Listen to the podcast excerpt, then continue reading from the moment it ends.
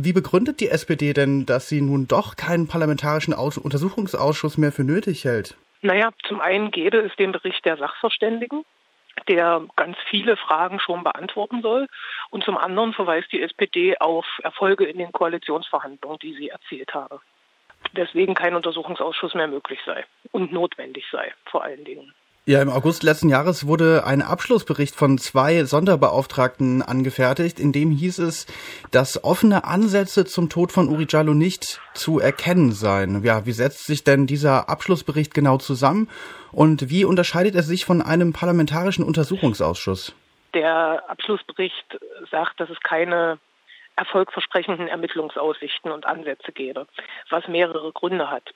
Zum einen lassen sich Ermittlungsfehler und Versäumnisse, die passiert sind, nicht nachholen. Also ein Tatortprotokoll zum Beispiel kann nicht nachträglich gefasst werden.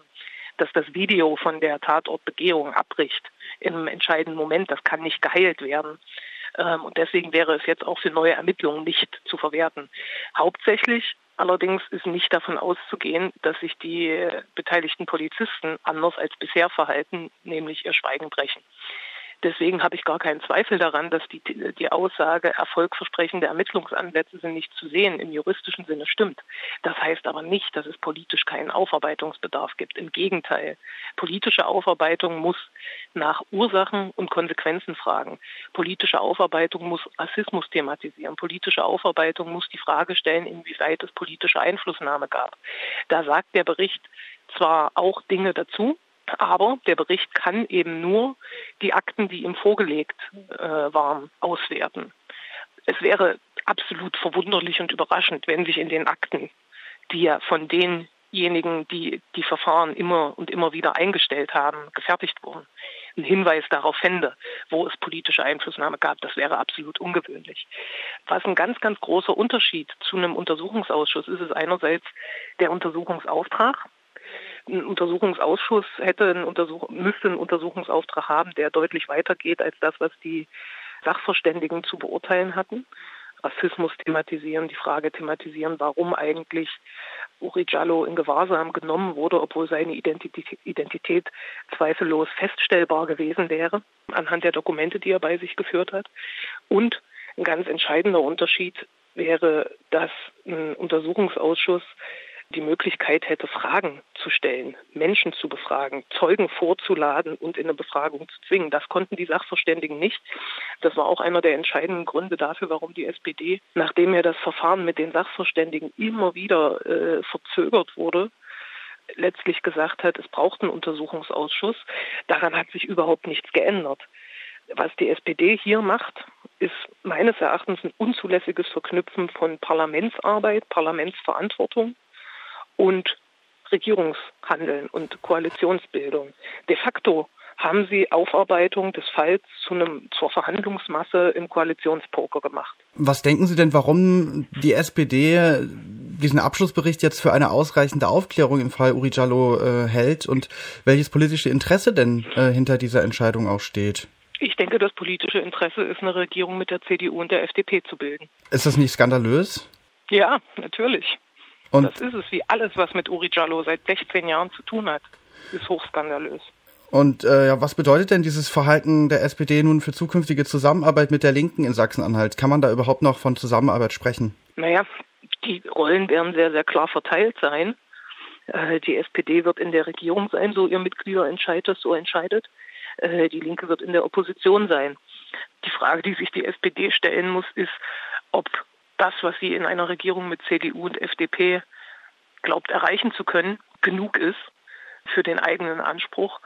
Und im Zusammenhang mit Uri Jallo muss sie sich vorwerfen lassen, eine Verantwortung des Parlaments mit den Koalitionsverhandlungen und den Aussichten in den Koalitionsverhandlungen mit Taktieren, mit Verhandlungen vermischt zu haben. Und das ist ein Skandal, das ist der Dimension dieses Skandals einfach unangemessen und das ist ein riesiges Problem und eine schlichtweg falsche Entscheidung. Das muss sich die SPD vorwerfen lassen.